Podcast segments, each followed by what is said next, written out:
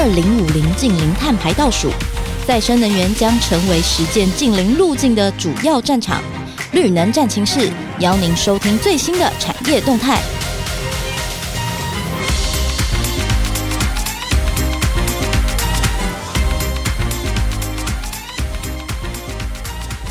各位听众朋友，大家好，我是主持人佳云，欢迎来到我们今天的绿能战情室。今天呢，我是一个人主持。那我们今天要聊的话题呢，会跟以往不太一样了。今天邀请到我们的研发长王志杰，还有一位特别的来宾，他有做过非常多国际上能源议题的观察。进入我们今天的主题，其实，呃，这一两个月，《金周刊》在能源议题上面关注的非常的多，包含从之前的离岸风电到最近太阳很热的光电。以往我们过去都在讨论，呃，再生能源的呃成果，但是其实，在台湾能源转型的过程中，已经不只是在讨论技术，我们看到的更多是基础建设带给台湾的一些机会。我们就先请研发长分享一下他在产业上面的观察。是因为《金周刊》在九月十二号举办一个绿能论坛嘛，正好有机会听听大家的意见，特别是太阳光电这部分。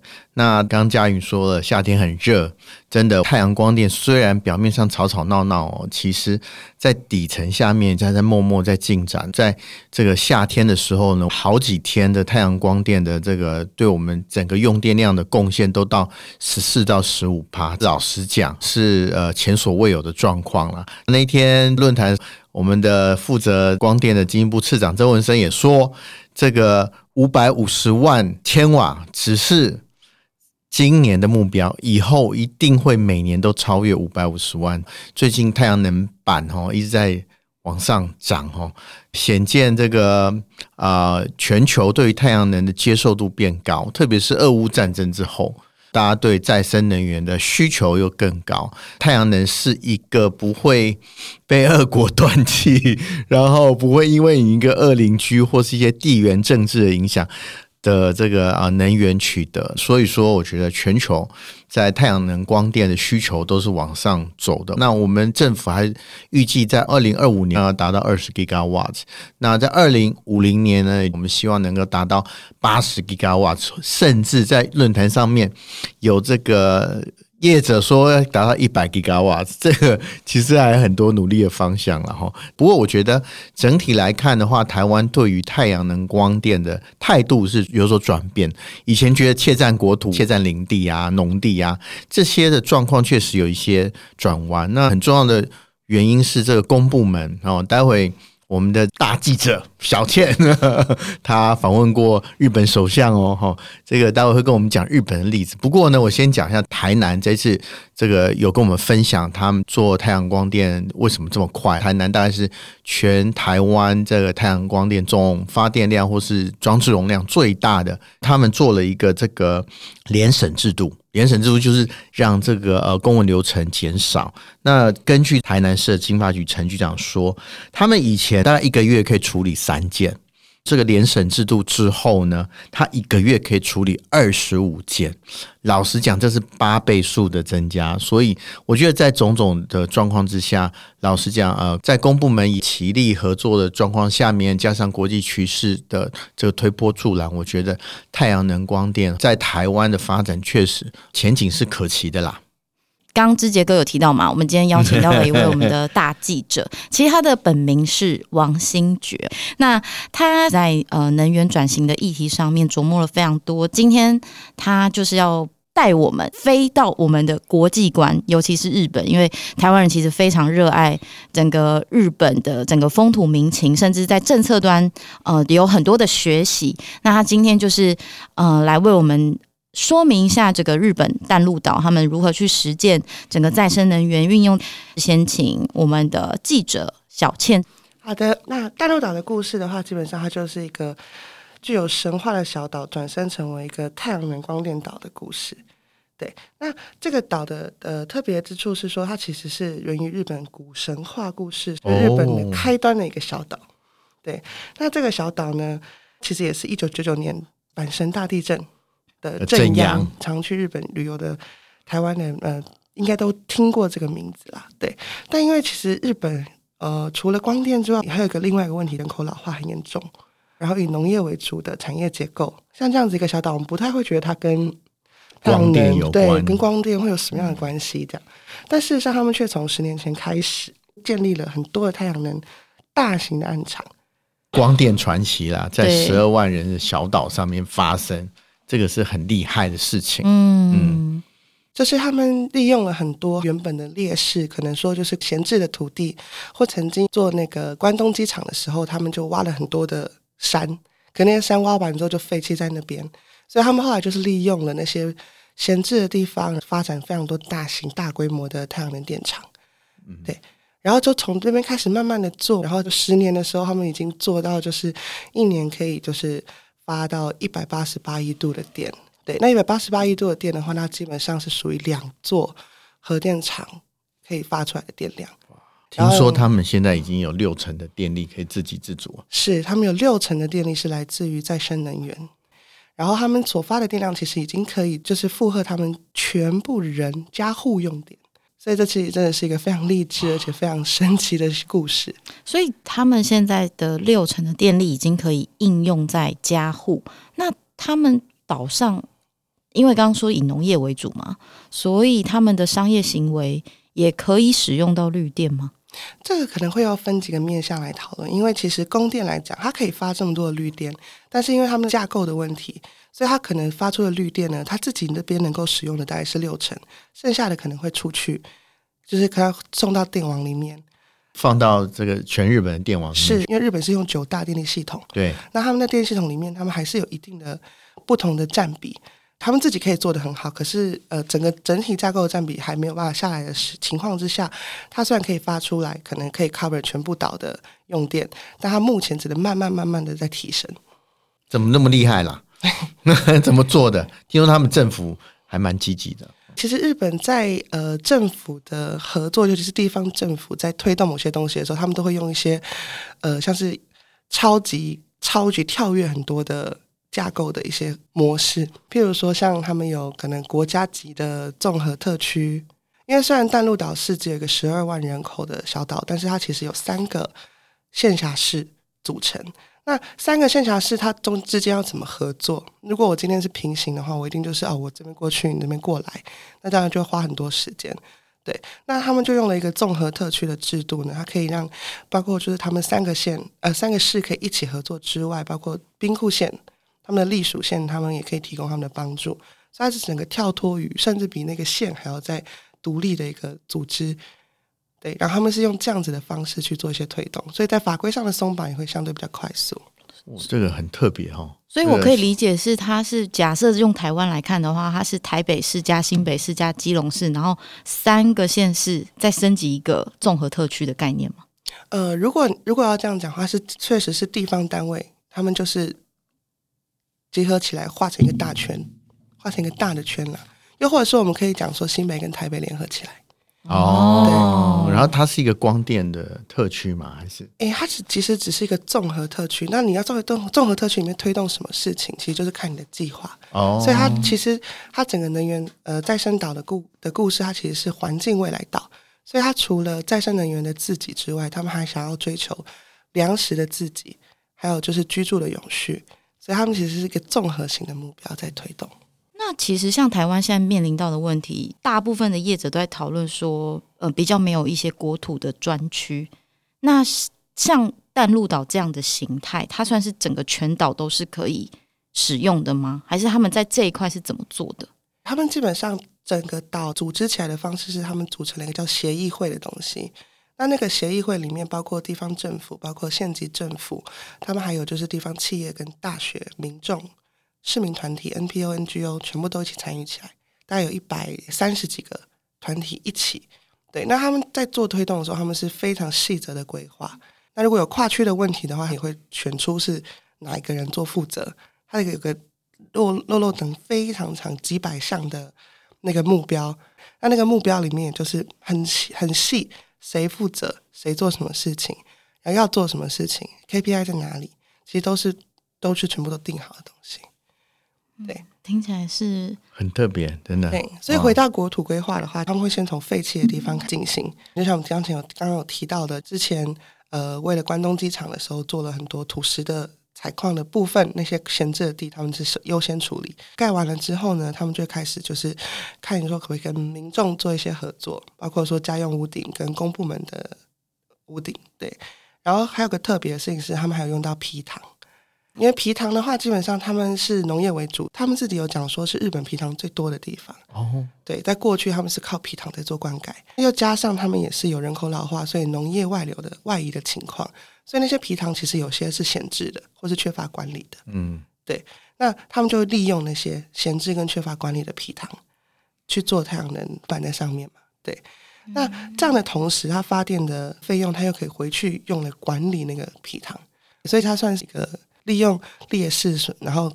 变成优势的，因为其实我是一个都市小孩，皮糖的 样貌现在很难想象。那因为我们在论坛当天，其实我们有看到一些蛮特别的业者，比如说三 D 能源，然后宏德。那呃，台湾现在其实很大力的在推动呃类似农电共生或渔电共生这样子多元形态的发电，然后结合农渔民这样的的的一个呃能源的形态。那像刚讲的，就是日本这一块的，还有没有一些？比如说养鱼吗？还是他们有一些成功的例子？嗯、目前在淡路岛上，那皮塘之外，他们其实也有在做农林重电，他们是现在才开始在做一个推动这样子。那整个日本来讲的话，他们其实大概在二零一七年的时候就已经开始，当时我们有去日本看他们那个再生能源的推动情况。那农林重电是相对算是比较早。那他们也是开发出了一套太阳能板，不会影响到那个植物的生成。架设的方式又要怎么样才可以克服可能有雪地？对，雪地的时候、大雨的时候、下雪都不会受到影响。对，台风甚至台风，他们也觉得也也也可以克服。所以他们其实已经研究了非常多年。那他们有一个很大脑的特产太是。洋葱，太阳洋葱，就是在洋葱的田地上面做那个光电的设施的一个噱头啦。就是我今天是用太阳发电，就像我们之前我也有吃过能源业者送我们的虾子，它也号称它是太阳光电养出来的虾，其实真的还蛮好吃的啦。所以我我觉得大家对于光电跟产业的结合，创造出这种。多赢的方式其实是真的蛮有趣的，嗯、呃，我觉得再回到刚刚我们一直在讲说，哎，我们其实，在论坛的现场看到很多新形态的业者，这个部分是不是可以请研发长再帮我们分享一下？其实现在台湾光电发展到现在这个地步，哈，最重要的，我们相信一定是光电加储能啊。哦，大家知道，就是太阳下山以后就没电啊，如果你电没有存起来的话，其实就浪费掉了。所以说，呃，我觉得储能是。呃，在太阳光电发展之外，一定要的配套设备啦。那储能也是在这一次光电业的跃跃欲试的一个项目了哈。其实，如果说以后我们这个大家电动车再普及一点的话，其实每一个电动车哈都是一个储电的很重要的设备。譬如说，我们现在的这个呃电动车的这个电电池的储备量呢，大概可以七十。千瓦到一百千瓦，老实讲，如果说我们一般家电台湾大概两百三到两百五十千瓦哈，一个月哈就度了哈，两百五十到三百度哦，这个三百度其实已经很多了。也就是说，我们这个电动汽车的电池大概可以支撑我们三分之一每个月的需求。所以，老实讲，储能。这个角色进来之后，我们怎么样让刚刚嘉云讲的智慧电网的配置，把我家发的电或者我家存的电，然后给你家去用，这就是下一个阶段很重要的事情。其实刚刚小倩讲了这个用电架构的事情，其实我觉得跟这个现在稍有不足的就是我们的配电权，台电并没有把这个配电权下放给，或者我们的。电业法并没有把配电权从台电身上这个下放给大家，所以说呢，其实现在很多应用必须要仰赖台电的配送。可是台湾当然有台湾的这个啊、特殊性，因为我们的电网本来就是台电在做啊。那如果说你电网都自由化之后，确实是会产生很多问题。那老实说啊，这一次我们听到非常多业者也想说，既然是鱼电共生，我们就要先鱼后电，也就是把鱼养好，我们才想电的事情。我觉得这个渐渐变成共识了哈，在大概一两年前，其实这个还在争论哈，那可是现在我觉得这个共识是越来越越清楚。然后现在多元应用，譬如说呃，像这次我们看到非常多。的这个公司企业，他们都啊、呃，比如运用在充电桩啊，哦，充电桩以后一定是个大应用。而、啊、充电桩不只是只有这个啊、在我们的停车场啊、哦，以后大卖场、加油站都会因为这个电动车或是绿能的这个引进，然后有非常这个结构性的改变。特别是大家知道 Tesla 除了这个啊、有车之外，它有一个 Power，就是家电的这个储电系统。然后透过它智慧电网，可以让 Tesla 做一个很好的调配。诶，这个是台湾以后应该也会走的路。可是，就像我刚刚讲的，诶，我们有先天的这个客观因素在在后面。那怎么样在先天客观因素的状况下面，台电角色还存在状况下面，我们还有多元的应用发展？我相信会百花齐放的。以台湾这么聪明的脑袋，哦，这个服务业这么样。这个呃先进的状况下面，我相信一定会有非常多元的生态在等着大家。谢谢两位的说明。好，我们现在还是要回到最后一题啦。以前我们在讨论这个议题的时候，其实大部分都是在讲台湾能源自主率很低这件事情。但是这一两年呢，因为有 ESG 甚至是永续的进场之后，大家会觉得说，再生能源不只是成为解决台湾能源自主率低，反而它会变成是一个，你没有绿电，你也进不了国际市场；你没有绿电，你没有所谓的竞争力。那它也是解决整个国际间。在讨论的近零碳排这样一个很重要议题，所以这一次在整个活动上，或者是我们这几个月来的沟通的议题上面，其实近零碳排跟能源转型，它反而是被扣连得很紧的。研发长是不是可以帮我们分享一下？因为其实我们当天活动的上半场，大部分都是在讨论光电跟近零碳排实践路径。其实以台湾来讲的话，台湾如果在绿电取得上面。的价格优势能够继续存在的话，啊，那对于我们出口竞争力当然可以继续保持。所以，我们一直在说，哈，这个未来的这个绿电，哈，以后是我们的新的产业的屏障，让台湾的竞争力能够维持。老实讲，这个电，这个这么重要的能源，会是非常非常重要的关键。那我们在这次论坛里面，其实有很多。这个业者就是中小企业啊，特别是哈中小企业业者呢，其实对绿电的需求也很很很殷切啊。那对于风电来说，风电老实讲的要求很高。对于你买主来说啊，我曾经听过一个这个有三百 mega w a t 需求的企业哦，很大的企业哦，台湾很重要的面板厂哦，他都没有资格去买风电呐。哦，因为风电商是要看你的这个信用评等啊，这个这个呃面板厂并没有取得这个这么好的信用评等啊，所以台湾老实讲，能够买得起风电的大概就五五一只手指数得完哈，五个人不到哈。那台积电当然是大家都知道了，那所以呢，很多绿这个企业都把绿电的希望寄托在光电。光电就变成了这个呃，特别中小企业啊，拿绿电很重要的途径。所以老实讲，光电的责任其实还蛮重大的啊。那不仅是这个为了这个整个光电产业在台湾的发展，更是这个台湾其他产业，特别是制造业对外出口力很重要的关键呐。那所以说，老实说，这个如果说我们能在绿能光电这部分，呃，处理得好的话，或是能够接轨，能够让我们的企业的竞争力，特别是价格哈，能够又便宜又有品质好的绿电，如果能在台湾这个顺利供应给我们的制造业来说的话，那对于台湾的竞争力，那就是另外一层功力的大进。